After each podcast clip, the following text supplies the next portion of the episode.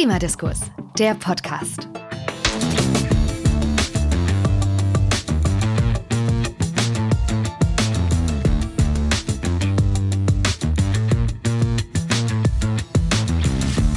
Herzlich willkommen zu Klimadiskurs, der Podcast. Ich bin Ingo Wagner, Geschäftsführer von Klimadiskurs NRW. Und ich bin Sebastian Krieger, Referent in der Geschäftsstelle. Wir sind jetzt bereits bei der vierten Folge unseres Podcasts. Das heißt, wir haben über die Hälfte der ersten Staffel mit heute schon abgehandelt. Vielen Dank fürs bisherige Zuhören und vielen Dank, dass Sie auch heute wieder einschalten zu Klimadiskurs, der Podcast.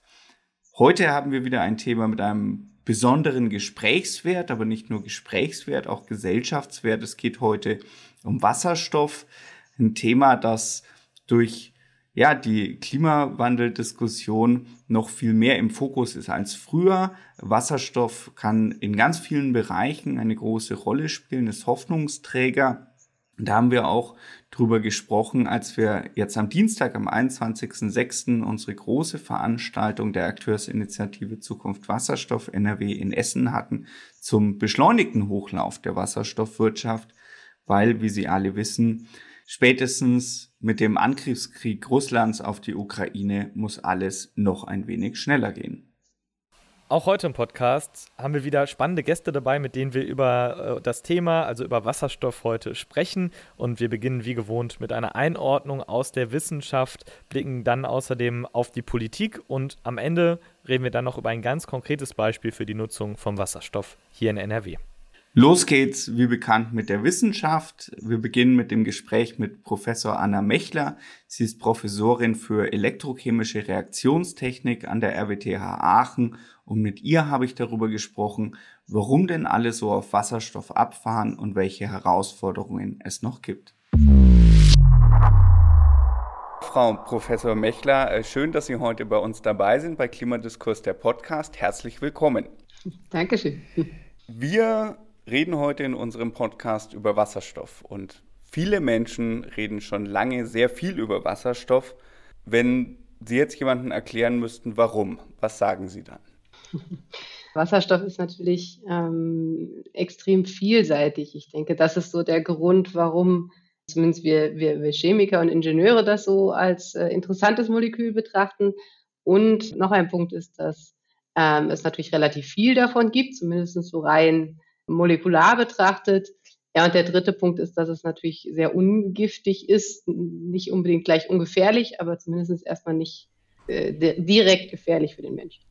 Der Wasserstoff hat also viele positive Eigenschaften, aber wozu nutze ich den Wasserstoff denn dann? Genau, also Wasserstoff ist ein klassisches Energieträgermolekül. Das heißt, dass dort, äh, dass man durch die Erzeugung von Wasserstoff Energie speichert. Also wir erzeugen ja üblicherweise elektrische Energie, so oder gewinnen elektrische Energie aus erneuerbaren Quellen. Und äh, im Wasserstoff wird diese Energie äh, durch die Chemie gebunden, durch die chemische Bindung. Ähm, und nur wenn man das dann zurückführt, kann man im Prinzip wieder elektrische Energie gewinnen. Das heißt, es ist klassische Energiespeicherung. Das äh, bringt uns schon so zu dem Punkt, Wasserstoff kann ich zur Energieerzeugung nutzen, beziehungsweise wir erzeugen ja eigentlich keine Energie, ähm, aber zur Stromerzeugung nutzen oder zur, zur Wärmeerzeugung, aber auch für die stoffliche Nutzung. Er ist ja wirklich einfach unglaublich äh, vielfältig. Das macht ihn wahrscheinlich auch so wertvoll, oder? Ja, im Prinzip schon. Oder wertvoll oder sehr gefragt im Moment. Gefragt ist ja natürlich nicht nur, weil wir ihn so vielfältig einsetzen können, äh, sondern weil wir uns auch mit dem Thema Klimaschutz beschäftigen. Was macht denn den Wasserstoff so wertvoll für den Klimaschutz? Ja, Wasserstoff selber ist erstmal äh, kein Treibhausgas und wir können ihn natürlich, das sagt man so schön, grün herstellen. Also Wasserstoff selber ist erstmal farblos, aber wir können Methoden nutzen, die ähm, rein strombasiert sind und äh, ihn dadurch quasi erzeugen. Und dabei, wenn der Strom aus erneuerbaren Quellen kommt, ähm, entstehen im Prinzip keine oder nur geringe Emissionen. Und daraus, deswegen bezeichnen wir ihn dann als äh, ja, umweltfreundlich. Sie sagen, wir brauchen Strom für die Erzeugung oder grünen Strom. Wenn wir auch grünen Wasserstoff wollen, von welchen Mengen reden wir denn da?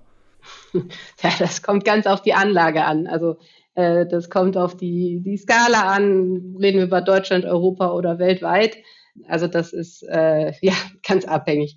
Die Technik, um Wasserstoff herzustellen, um grünen Wasserstoff herzustellen, ist die Wasserelektrolyse. Äh, man nennt das umgangssprachlich auch Wasserspaltung. Das ist eine elektrochemische ähm, Reaktionszelle im Prinzip mit äh, zwei Kammern und auf der einen Seite wird eben aus dem Wasser der Wasserstoff erzeugt und auf der anderen Seite der Sauerstoff. Man bezeichnet im Prinzip die Größe einer solchen Anlage mit Gigawatt und zwar Gigawatt im Sinne von Leistung, die ich reinstecken äh, muss äh, oder die ich reinstecken kann, um Wasserstoff zu erzeugen. Und dann gibt's noch so Kenngrößen wie Kilowattstunden pro Kilogramm Wasserstoff. Also wie viel Strom muss ich letztendlich reinstecken, um ein Kilogramm Wasserstoff rauszubekommen. Und diese Zahlen sind extrem unhandlich, finde ich. Das Ziel in, in Deutschland war, ähm, ich glaube, noch vor, vor der Bildung der neuen Bundesregierung, fünf Gigawatt Elektrolyseleistung bis äh, 2030, glaube ich, äh, zu installieren. Und da kann man sich schwer was drunter vorstellen irgendwie. Ja, das ist äh, ein großer Luftballon Wasserstoff oder so. Nein, das ist ein, man kann einfach nur sagen, es ist ein Bruchteil dessen, was wir in Deutschland an Wasserstoff bräuchten. Und wenn wir dann auf EU-weit gehen, dann sind wir im Hunderte von Gigawatt und wenn wir dann auf weltweit gehen, dann sind wir in Tausende von Gigawatt und dann kennt man das vielleicht aus der Computer, dann kommen wir irgendwann in die Terawatt. Und wenn man das dann mit der Anzahl der Stunden, die so ein Elektrolyser läuft, multipliziert, dann sind wir bei diesen Gigawattstunden oder Terawattstunden an Energiemenge, wo man immer so schön sagt, dass man die braucht. Also da gibt es eine Menge Zahlen, aber die handfest zu begreifen und zu beschreiben, ist äh, nicht ganz äh, straightforward. Wenn Sie einfach mal eine Hausnummer für Deutschland reinwerfen müssten, wie viele Terawattstunden, wenn wir das alles so erreichen, wie das geplant ist, bräuchten wir denn? Also für Deutschland ist die Prognose für 2050 irgendwas um die ein paar hundert Terawattstunden.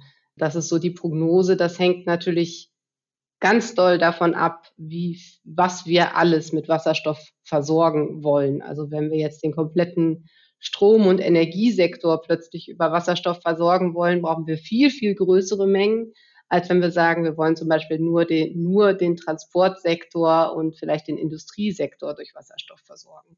Aber so ein paar hundert Terawattstunden pro Jahr ist so die Prognose für, für Deutschland. Ja, die Szenarien sind ja, wie Sie sagen, höchst unterschiedlich natürlich, je, je nachdem, in welche Sektoren man geht. Und sie sind ja auch Szenarien dennoch, ähm, die zwar inzwischen ziemlich gut sind, aber es sind ja auch noch einfach ein paar Jahrzehnte bis 2050. Und das macht die Abschätzung wahrscheinlich auch noch äh, viel komplizierter. Jetzt haben Sie schon gesagt, es kommt darauf an, wofür wir den Wasserstoff ähm, einsetzen. Wenn Sie sich die unterschiedlichen Sektoren ansehen, wofür brauchen wir denn den Wasserstoff vielleicht zuerst? Also welche Anwendungsgebiete ähm, sehen Sie da quasi oben auf der Liste? Hm. Also ich hatte ja eingangs schon gesagt, es gibt wirklich sehr viele Anwendungsbereiche des Wasserstoffs. Also wenn man Lust hätte, könnte man so ziemlich alles auf Wasserstoff basierend äh, aufbauen und Wasserstofffolgeprodukten. Aber im Moment gibt es sicherlich äh, Prioritäten rein ökologisch äh, betrachtet, ähm, wäre es sinnvoll, beispielsweise den Wasserstoff, der heutzutage schon genutzt wird, in der Industrie, also Wasserstoff ist durchaus schon eine Ressource in der Industrie, aber das ist natürlich grauer Wasserstoff. Den könnte man natürlich als erstes quasi durch äh, grünen Wasserstoff ähm, ersetzen, ähm, in, insbesondere in der, in der, in der Industrie ähm, gibt es natürlich auch viele Prozesse, die äh, man nicht einfach auf Strom umstellen kann. Ja, also man kann nicht aus Strom Moleküle erzeugen, außer aus einem Blatt Papier vielleicht, aber in Realität geht das nicht. Da braucht man dann halt die stoffliche Nutzung des Wasserstoffs. Und ein gern genanntes Beispiel ist auch die Stahlindustrie, die halt Wasserstoff zur Direktreduktion einsetzen könnten und so direkt CO2-Emissionen äh, vermeiden könnten. Ein anderes großes Feld ist sicherlich der Transportsektor. Da scheiden sich ein bisschen die Geister, auf welcher Skala wir da reden. Also je größer das Objekt, was man bewegen möchte, desto mehr braucht man noch die stoffliche Nutzung. Je kleiner das Objekt und je kürzer die Strecke ist, desto mehr kann man in den Stromsektor gehen. Also ganz konkret gesagt, ein Flugzeug wird in absehbarer Zeit höchstwahrscheinlich nicht rein elektrisch fliegen.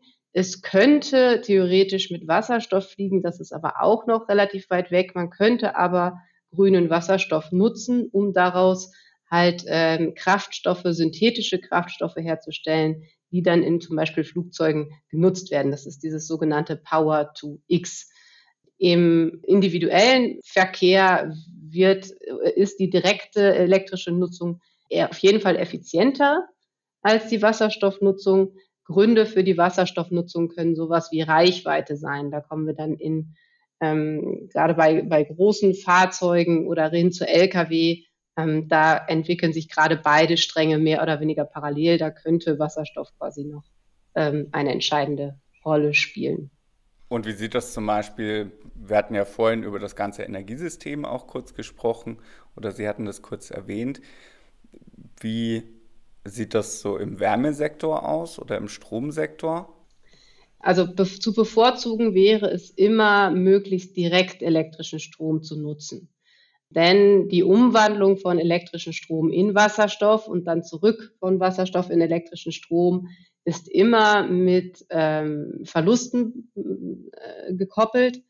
Das heißt, man würde immer was verlieren. Also je besser man direkt Strom, direkt Wärme nutzen kann, desto effizienter ist das. Es gibt Szenarien und auch äh, Überlegungen, wie man Wasserstoff insbesondere auch für ähm, Haushalte oder auch für, für Industrie nutzen kann. Das ist aber sicherlich eher an der unteren Kette der, äh, der Szenarien, wann, für was man Wasserstoff einsetzt, wenn man mal wirklich ganz viel davon hat. Und davon sind wir leider noch ein ganzes Stück entfernt. Ja, das heißt, äh, im Grunde genommen geht es immer darum, welche Alternative habe ich ähm, und ist die Alternative äh, sinnvoller und einfacher einzusetzen als der Wasserstoff selber und natürlich effizienter.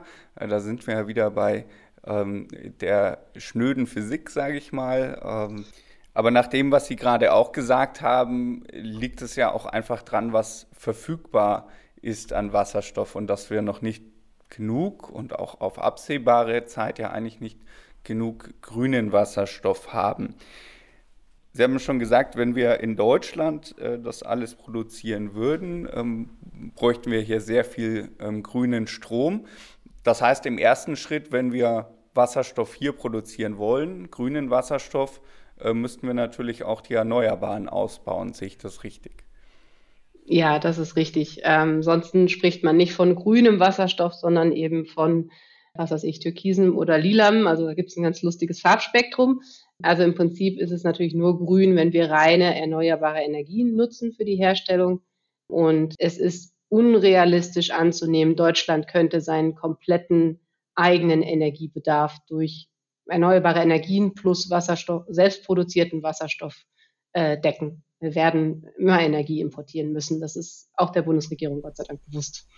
Natürlich, je weniger, desto äh, mehr Erneuerbare wir für den für den Bereich haben. Aber bleiben wir mal in dem Bereich Produktion in Deutschland äh, und bleiben mal kurz bei den Farbenspielen. Äh, viele reden ja auch von blauem Wasserstoff. Jetzt ist äh, das in Deutschland eine ähm, historisch schwierige Diskussion.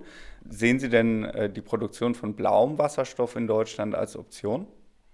Also nach aktuellem Recht halte ich das für unwahrscheinlich, weil wir aktuell so viel ich weiß, keinen Kohlenstoff speichern dürfen oder CO2 speichern dürfen. Es ist nicht vorgesehen. Also ich glaube, da wären wahrscheinlich die bürokratischen und politischen Hürden noch größer, als jetzt hier grünen Wasserstoff herzustellen. Äh, ist aber ein Politikum vielleicht. Also das ist für Deutschland ja nur bedingt quasi, äh, glaube ich, eine Lösung. Es gibt ja auch schon Projektansätze, quasi den Kohlenstoff aus anderen Prozessen ähm, ins benachbarte Ausland äh, zu bringen. Das bringt uns umgekehrt eigentlich zu der Frage, ähm, wenn wir den Wasserstoff importieren, spielt dann blauer Wasserstoff eine Rolle? Das kann ich mir schon vorstellen, ob man das jetzt will oder nicht und ob das sinnvoll ist oder nicht. Da, äh, das ist dann auch äh, klimatechnisch wieder zu debattieren. Es wird aber wahrscheinlich eine Übergangslösung sein. Also man wird einfach nicht drum herum kommen, weil allein der Aufbau der Elektrolyseleistung für grünen Wasserstoff ist einfach begrenzt in der Menge. Und wenn wir schnell alles auf Wasserstoff umstellen wollen und die Technologien dafür auch schaffen wollen, dann muss der Wasserstoff erstmal irgendwo herkommen. Und ja, blau wäre sicherlich eine bessere Lösung als grau. Jetzt haben Sie sich eigentlich die nächste Frage schon selber gestellt. Wo kommt er denn dann her? Also selbst wenn wir in Deutschland ähm, alles äh, tun, was wir können, so viel erneuerbare Kapazitäten zusätzlich bauen, wie, wie es einfach nur ähm, geht und damit auch viel grünen Wasserstoff produzieren. Wenn wir das auch auf europäischer Ebene machen, ja, vielleicht aus, aus Dänemark oder den Niederlanden oder, oder aus Spanien noch ähm, europäischen grünen Wasserstoff holen, aber selbst dann bleibt ja wahrscheinlich irgendwo eine ähm, signifikante Restmenge. Wo kriegen wir den denn her? Ja, also vielleicht erstmal zum Thema Europa. Rein rechnerisch von den Sonnen- und Windmengen, die wir so haben, kann Europa schon auch eine sehr signifikante Menge an Wasserstoff herstellen. Das, das wäre schon möglich, ist aber natürlich äh, auch mit relativ hohen Kosten verbunden. Also es ist eher auch noch eine Kostenfrage. Und tatsächlich ist es so, dass in Ländern mit ja, sehr hohen, äh, sehr hohen Stro also Sonnenstunden zum Beispiel und damit dann sehr geringen Stromkosten der Wasserstoff plus Transport tatsächlich günstiger hergestellt werden kann als in Europa. Also ich glaube, das ist eher ein ähm, ja, preislich getriebener Import als wahrscheinlich nur ein rein, was möglich wäre. Ähm, um das vielleicht mal zu sagen. Ähm, genau, woher wo, wo macht das dann Sinn? Wo holen wir das her? Ja, da werden wir wohl, ja, soll man sagen, leider oder äh, so wie heute auch von ähm, Staaten abhängig sein, wie beispielsweise Saudi-Arabien, die jetzt tatsächlich auch schon stark in die Produktion von grünem Wasserstoff äh, investieren und sich durchaus äh, bewusst sind, dass die da umsteigen, um halt, wenn irgendwann mal das Öl ausläuft, trotzdem noch ein Big Player im Geschäft zu sein. Da ist es natürlich günstig, äh, Wasserstoff zu produzieren. Jetzt haben Sie schon das Thema Abhängigkeit angesprochen. Es gibt ja die verschiedensten Diskussionen darüber, auf was zu achten ist, wenn ich diesen Wasserstoff importiere. Wo bewegen wir uns denn da bei so Importkriterien? Ja, also ich meine, sicherlich wird, ich vermute, das ist natürlich alles politische Regulation und äh, naja, da kann die Wissenschaft wenig machen. Leider kann man den Wasserstoff auch analytisch nicht nachverfolgen, wo er herkommt. Ähm, der hat keinen Footprint irgendwie imprägniert oder so. Aber ähm, man wird sicherlich ähm, so eine Art Label oder so vergeben, ob es halt grüner Wasserstoff ist oder blauer Wasserstoff. Ob da jetzt noch irgendwelche Labels draufgesetzt werden an Sozialverträglichkeit oder ähnliches, das ist, äh, glaube ich, reine Politik. Äh, Politik spielt natürlich eine zentrale Rolle, wenn wir über den Hochlauf der Wasserstoffwirtschaft äh, reden, sowohl in so einem Feld wie, wie Sozialkriterien, ähm, als auch in der ganz einfachen Frage, haben wir die Infrastruktur zum richtigen Zeitpunkt zur Verfügung? Ähm, was brauchen wir denn in Deutschland an Infrastruktur und was haben wir vielleicht schon? Hm. Also was wir natürlich äh, sehr intensiv haben, ist ein gut ausgebautes Gasnetz, das ähm, sicherlich, das man nutzen könnte, um Wasserstoff zu transportieren. Man kann Wasserstoff entweder direkt ins Gasnetz einspeisen, das ist nicht sehr effizient, also hat auch seine Schwierigkeiten und wird, ich sag mal, ein bisschen hin und her debattiert. Theoretisch könnte man das Gasnetz für reinen Wasserstoff nutzen. Es kann sein, dass man das dann noch umbauen muss. Da bin ich mir gerade nicht ganz sicher. Also das ist sicherlich die, die schnellste und einfachste Variante, Wasserstoff durch Rohre zu schicken, ja, so wie wir es mit Gas auch machen. Wenn man jetzt natürlich von ähm, weiter entfernten äh, Orten äh, spricht, Afrika, Saudi-Arabien etc., dann wird man den Wasserstoff äh, transportieren müssen, klassisch auf Schiffen oder ähm, ähnliches. Und da ähm, findet im Moment auch viel ähm, Forschung und ähm, äh, Berechnungen statt, in welcher Form wir den Wasserstoff voraussichtlich am besten transportieren. Und da gibt es relativ viele Möglichkeiten. Können Sie uns da vielleicht ein bisschen mehr zu erzählen? Man kann natürlich Wasserstoff einfach selbst transportieren. Ähm, der ist selber zu, zu voluminös, ähm, um ihn jetzt einfach so zu transportieren, sondern würde ihn immer ähm, die Drücke erhöhen, also entweder 700, 700 Bar ist ein, ich sag mal, klassischer Druck, äh, der auch in, in Fahrzeugen heutzutage zum Teil schon verwendet wird. Man kann ihn bis zu sogar verflüssigen, dann ist er natürlich noch komprimierter. Ähm, Im Moment ist viel in, in der Diskussion, dass man Wasserstoff in Ammoniak umwandelt, weil Ammoniak natürlich auch eine sehr hohe ähm, Dichte dann hat für die Wasserstoffspeicherung. Und der große Vorteil an Ammoniak ist, wir wissen schon, wie wir es transportieren, weil es natürlich als, als Dünger äh, heutzutage schon verwendet wird und große Mengen auf Schiffen verschickt werden. Das heißt, da ist das, das Wissen und die Infrastruktur auch schon im Prinzip da. Also das wird im Moment diskutiert. Und ansonsten könnte man theoretisch auch kohlenstoffhaltige Wasserstoffträger verwenden, ähm, entweder äh, Methanol, Ethanol oder ähm, ähnliche Moleküle oder auch sogenannte Liquid Organic Hydrogen Carrier. Das sind relativ große Moleküle, die den Wasserstoff tatsächlich einlagern und in einem folgenden Prozess dann wieder abgeben. Also da nutzt man nicht tatsächlich die Moleküle, sondern es ist quasi nur eine Art Wasserstoffbatterie, wenn man so will. Ähm, das sind so die verschiedenen Möglichkeiten, die im Moment diskutiert werden und wo man halt wieder über Effizienzen und ähm, Kosten und so weiter spricht. Ähm, und da werden wir sehen, was sich vielleicht durchsetzt oder ob es eine Mischung aus verschiedenen Transportwegen auch wird. Ja, Frau Professor Mechler, herzlichen Dank ähm, dafür, für diesen Ritt durch äh, die Welt des Wasserstoffs. Ähm, warum reden alle von Wasserstoff? Ähm, viele Gründe ähm, dafür haben wir erörtert, aber eben auch was zu tun ist, um zu dieser Wasserstoffwirtschaft in dem Ausmaß und in der Form, wie wir uns das vorstellen, äh, zu kommen. Vielen herzlichen Dank äh, dafür. Danke, dass Sie heute dabei waren. Ja, sehr gerne und vielen Dank für die Einladung. Das ist ja ein ziemlich breiter Überblick über das Thema, den ihr da aufgemacht habt im Gespräch, Ingo, du und Professorin Anna Mechler. Und diesen Punkt, ähm, Wasserstoff zu transportieren in Form von Ammoniak, den hat auch Ute Müller-Eisen bei unserer Veranstaltung zum Hochlauf der Wasserstoffwirtschaft angesprochen. Frau Müller-Eisen leitet den Bereich NRW-Politik bei Covestro und sie hat uns bei der Veranstaltung am Dienstag einen spannenden Einblick gegeben, wie das Chemieunternehmen Wasserstoff nutzt und auch plant zu nutzen in der Zukunft, um die eigene Produktion klimaneutral umzustellen. Genau, dafür muss der Wasserstoff natürlich erstmal dorthin kommen. Äh, das ist ja die Transportfrage. Noch bevor wir ihn aber transportieren können, bleibt die Frage, wo und wie wird der Wasserstoff erzeugt? Im Gespräch mit Frau Professorin Mechler haben wir gehört, Deutschland ist zu einem gewissen Grad auf Importe angewiesen. Ein Werkzeug, das Deutschland dabei nutzt, sind Energiepartnerschaften mit anderen Ländern. Was die Bundesregierung hier ganz konkret tut, darüber habe ich mit Dirk Meyer gesprochen. Dirk Meyer ist Abteilungsleiter im Bundesministerium für wirtschaftliche Zusammenarbeit und Entwicklung und dort unter anderem für den Bereich Transformation der Wirtschaft zuständig. Ja, Herr Mayer, schön Sie heute hier bei Klimadiskurs der Podcast begrüßen zu dürfen. Alle reden über Wasserstoff, alle interessieren sich für Wasserstoff, Ihr Haus ja auch. Aber was ist denn der Bezugspunkt des Bundesministeriums für wirtschaftliche Zusammenarbeit und Entwicklung, wenn wir über Wasserstoff reden?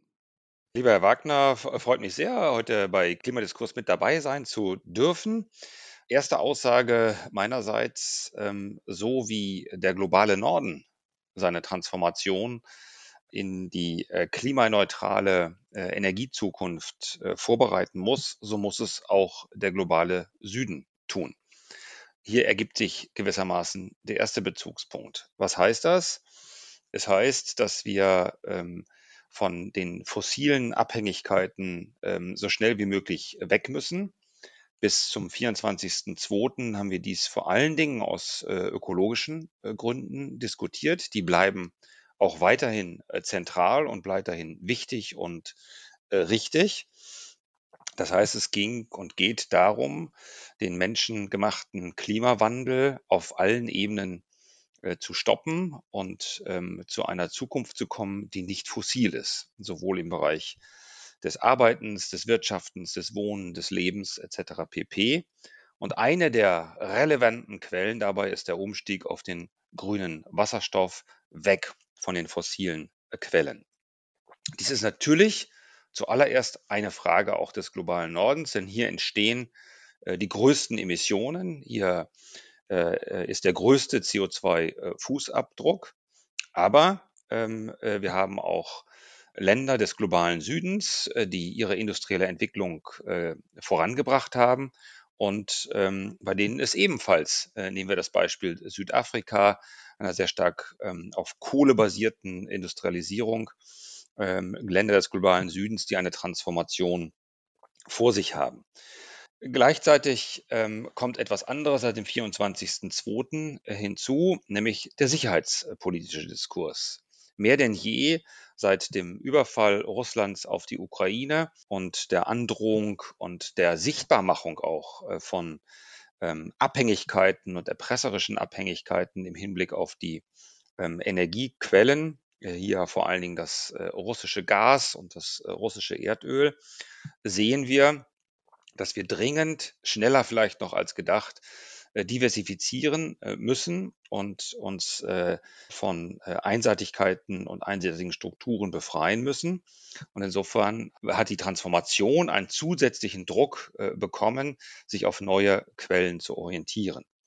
Also insofern äh, erleben wir äh, auch hier, ähm, auch aus sicherheitspolitischen Gründen, aus geopolitischen Gründen, Druck auf die Transformation. Und der grüne Wasserstoff ist eine wichtige Quelle, um die Defossilisierung, die Dekarbonisierung äh, unserer ähm, Art und Weise zu leben voranzubringen.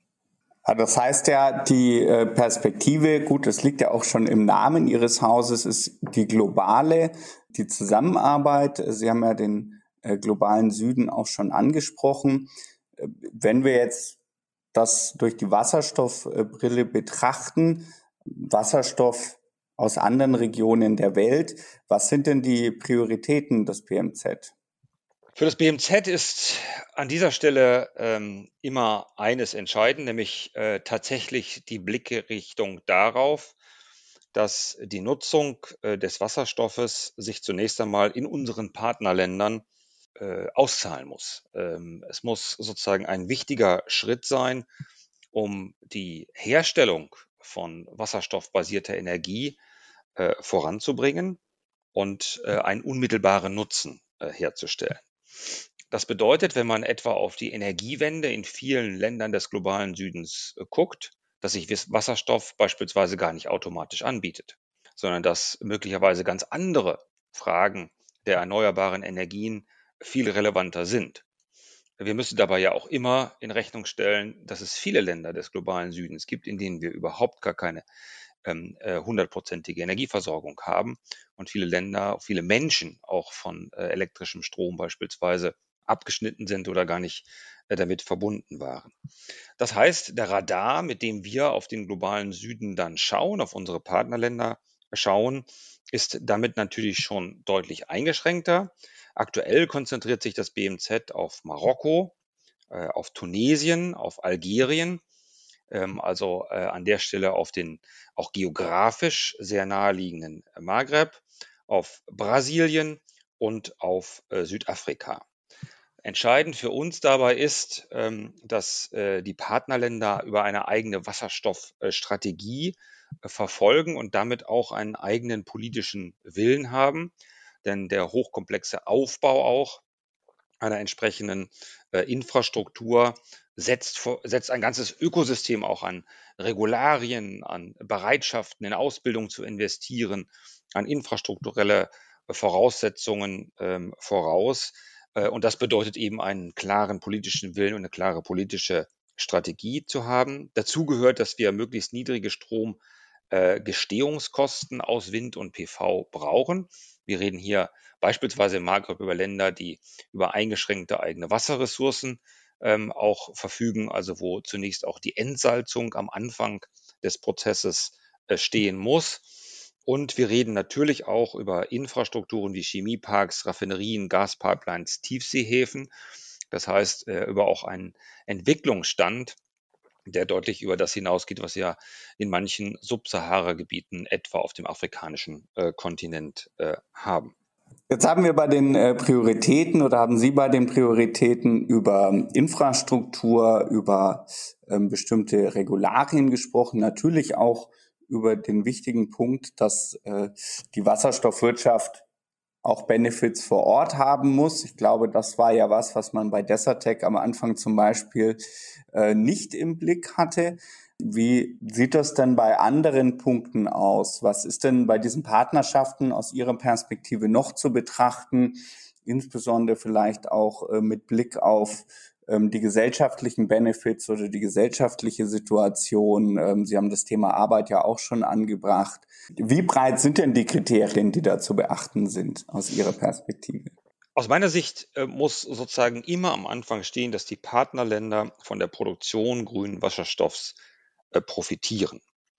So, das heißt, dass sie äh, zum einen erstmal in der Lage sind, die, Energie, die Energiebedarfe in ihren eigenen Ländern zu decken und äh, eine mögliche Abnahme, eine Lo Möglichkeiten für die lokale Abnahme ähm, des äh, Wasserstoffs, äh, der produziert wird, äh, haben.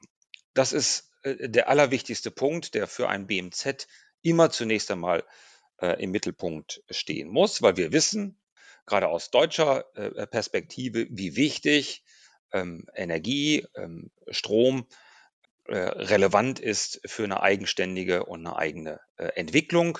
Äh, übrigens erst recht dann auch, wenn es sich um Anlagetechnologien äh, handelt. Ich habe eben von Raffinerien beispielsweise ähm, äh, gesprochen, die äh, einen hohen Energiebedarf äh, haben.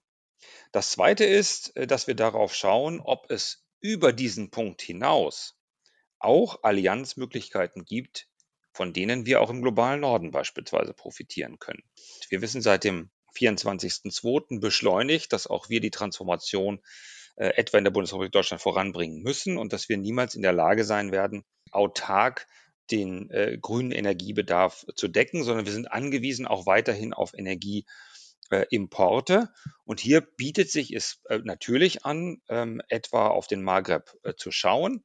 Wenn es dort gelingt, tatsächlich die äh, Entstehung grünen Wasserstoffs ähm, so voranzubringen, dass es erstens mal den Ländern selber nutzt, wir darüber hinaus aber auch Mengen haben, die wir auch nutzen können, so entsteht eine Win-Win-Situation, auf die wir uns in unseren äh, Energiepartnerschaften äh, derzeit äh, konzentrieren. Kurzum, ähm, wir gießen das Ganze dann in Energiepartnerschaften, beispielsweise Marokkos. Da hat das BMZ im Jahre 2020 eine Absichtserklärung über gemeinsame Entwicklung des Power-to-X-Sektors unterzeichnet. Dazu gehört der Aufbau einer großtechnischen Referenzanlage für grünen Wasserstoff. Dazu gehören Beratungsvorhaben, um geeignete Rahmenbedingungen für die Entstehung einer Wertschöpfungskette in Marokko zu schaffen und der Aufbau äh, einer äh, Forschungsplattform. Daran sieht man, ähm, auch in diesen Verträgen geht es darum, die Win-Win-Situation zu erzielen, die den Unterschied machen zu dem von Ihnen erwähnten Desertec-Projekt, das vor Jahren ähm, tatsächlich stecken geblieben ist. Wenn wir jetzt die Diskussion über Importkriterien für grünen Wasserstoff äh, uns auch anschauen oder anhören, ähm, dann spielen dann natürlich auch Kriterien wie Demokratie, Rechtsstaatlichkeit, Menschenrechte, Arbeitsbedingungen eine Rolle. Ähm, ich würde jetzt davon ausgehen, äh, dass das beim BMZ natürlich schon immer eine Rolle spielt. Wie gestaltet sich das bei diesen Partnerschaften? Das ist natürlich ein ähm, äh, absolut relevantes Thema ähm, äh, für das BMZ, wie übrigens äh, für die Bundesregierung äh, insgesamt. Äh, ich erinnere etwa daran, dass wir mit dem ähm, äh, Lieferketten- und Sorgfaltspflichtengesetz in der letzten Legislaturperiode ähm, erstmals ein Gesetz auf den Weg gebracht haben, was ähm, äh, zunächst noch sehr stark abzielte äh, und hervorgegangen war aus dem Textilbereich, aber natürlich auch darüber hinaus reicht und deutlich gemacht hat, ähm, dass die Marktbeziehungen, die, äh, die wir äh, haben, die die Unternehmen haben mit den Ländern des globalen Südens, ähm, äh, die Verpflichtung haben, äh, Produkte abzunehmen, die ähm, äh, unter Beachtung von Menschenrechten und zunehmend auch im Hinblick auf faire Löhne äh, zu gestalten sind. Wir erreichen hier ein neues Level mit dem äh, Entwurf für das europäische Lieferketten- und Sorgfaltspflichtengesetz. äh, wo wir im Grunde ein neues Level Playing Field ähm, europaweit errichten, was damit auch große Wirkungen auf die Märkte hat. Insofern gibt es auf der einen Seite natürlich äh, die bilateralen Dialoge, in denen dieses Thema immer wieder eine wichtige Rolle spielt. Wir sind auf dem Weg dazu, gesetzgeberische Rahmen auch auf europäischer Ebene ähm, zu entwickeln, äh, die dieses Thema zu einer Voraussetzung auch äh, für Geschäfte äh, machen. Ähm, und dazu gehört aber drittens auch ähm, der Punkt, dass natürlich auch ähm, äh, erst recht nach dem 24.02. die Frage ähm, äh, auch viel diskutiert ist und viel diskutiert werden wird, auch noch in Zukunft wird, wie denn das Verhältnis auch zwischen legitimen Interessen und ähm, den ähm, Werten ähm, beinhaltet, die wir verfolgen und für die wir auch ähm, äh, als ähm, Bundesrepublik Deutschland stehen. Also hier auch in ein äh, Verhältnis zu kommen, in dem wir den Blick auf die Menschenrechte jederzeit haben und gleichzeitig aber auch wissen, dass wir global unterwegs sind ähm, mit äh, eigenen Interessen, die wir auch äh, deutlich artikulieren und formulieren. Ja, herzlichen Dank, Herr Mayer. Vielen Dank äh, für die Einblicke in die Perspektiven Ihres Ministeriums äh, und auch Ihrer Perspektiven. Vielen Dank für Ihre Zeit. Dankeschön, auch Ihnen. Auch in dem Gespräch äh, finde ich spannend, dass sich nochmal zeigt, wie die verschiedenen Herausforderungen bei der Frage der Transformation miteinander zusammenhängen. Also wenn wir über Energieversorgungssicherheit sprechen, was wir eben seit einigen Monaten verstärkt tun, dann berührt das eben auch grundlegende Fragen und Rechte von Menschen in anderen Teilen der Erde. Und da, das haben wir jetzt auch nochmal gegen Ende des Gesprächs gehört, ganz praktisch und konkret, wenn es darum geht, in welchen Ländern und auf welche Art und Weise wird denn Wasserstoff beispielsweise äh, für unsere Energieerzeugung hier hergestellt. Ja, das war jetzt bisher der Blick in großen Dimensionen und Maßstäben. Wir schauen ja auch immer aufs Globale, aber wir blicken im Klimadiskurs und auch hier bei Klimadiskurs der Podcast auch immer auf ganz konkrete Projekte vor Ort. Auch beim Wasserstoff gibt es natürlich diese vielen Anwendungen auf lokaler Ebene und ein Beispiel dafür hast du mitgebracht, Sebastian. Und zwar geht es da um Wasserstoff als Zwischenspeicher an Unternehmensstandorten. Was hat es denn damit auf sich? Das hat mir Peter Küpper im Gespräch erzählt. Peter Küpper ist Geschäftsführer des Sanitärbetriebs Küpper Söhne in Bonn-Rhein-Sieg. Und ich finde, das ist wirklich ein ganz spannendes Beispiel, wie kleine und mittelständische Unternehmen ganz konkret etwas tun können für den Klimaschutz und gleichzeitig auch in die Zukunft ihres Unternehmens investieren können. Denn Küpper hat einen Produktionsstandort gebaut, der, so ist die Idee, energieautark läuft. Guten Tag, Herr Küpper. Herzlich willkommen im Klimadiskurs, der Podcast. Hallo, Herr Krieger. Ich grüße Sie. Wir kennen uns, äh, weil Sie bei einer unserer Veranstaltungen im Rahmen unseres KMU-Programms Politik und Praxis einen Vortrag ähm, gehalten haben. Da kommen wir gleich auch noch drauf zu sprechen. Vielleicht können Sie vorweg einmal sagen, was macht Ihr Unternehmen eigentlich? Was sind so die wichtigen Kennzahlen, äh, damit man sie einmal einordnen kann? Wir sind traditionelles äh, Sanitär- und Heizungshandwerk in, in, in Bonn. Ähm, 1919 gegründet von meinem Großvater, also über 100 Jahre alt, ähm, mit insgesamt 110 Mitarbeitern circa zurzeit. Das Besondere ist, wir, wir, haben drei Standorte hier in Bonn und Umgebung. Der letzte Standort, den wir neu gebaut haben, der ist in Meckenheim, das ist eine angrenzende äh, Stadt, die unmittelbar an den Stadtgebiet Bonn angrenzt. Einer dieser Standorte, der ist besonders und eigentlich der Grund, warum wir miteinander sprechen, weil den haben Sie energieautark gebaut. Können Sie uns einmal kurz sagen, warum haben Sie das gemacht und wann haben Sie das gemacht? Ja, wir hatten das Problem an unserem dritten, wir haben drei Standorte. Äh, Bad Gursberg, unser Hauptstandort, und dann in Bonn-Beul und ein dritter Standort in Bonn-Ippendorf. Da waren wir in einem gemieteten Objekt äh, aus den 60er Jahren mit einer alten Ölheizung. Und das war sowas, das passte nicht mehr zu Küpper. Das war dann auch gerade äh, zu unserem 100-jährigen 2019, dass wir gesagt haben, wo geht die Reise jetzt weiter? Jetzt haben wir 100 Jahre erfolgreich absolviert. Das machen wir die nächsten 100 Jahre, so salopp. Und äh, dann passte dieser Standort nicht mehr dazu. Das passte, was war nicht mehr Küpper und konnten uns mit dem Eigentümer da nicht verständigen auf, auf eine energetische Verbesserung. Haben deswegen einen neuen Standort gesucht und sind dann außerhalb von Bonn dann äh, in, in, in Meckenheim äh, sind wir fündig geworden in einem äh, neuen Gewerbegebiet. Und da kam dann die Auflage von der Stadt, äh, besonders ähm, nachhaltig äh, zu bauen. die Vorgabe war nach wachsende Rohstoffe schon, schon beim Bau zu verwenden. Also es ist ein Holzhaus geworden, Holzhybrid. Und äh, ja, dann habe ich dann auch noch äh, dann den Wasserstoff da oben drauf gesetzt. Das klingt spannend, weil man schon wieder merkt, da müssen mehrere Leute zusammenarbeiten. Vielleicht können Sie einmal ganz kurz nur skizzenhaft äh, umreißen, wenn man jetzt eben sagt, wir bauen dann äh, einen Standort und der soll am Ende sogar energieautark werden.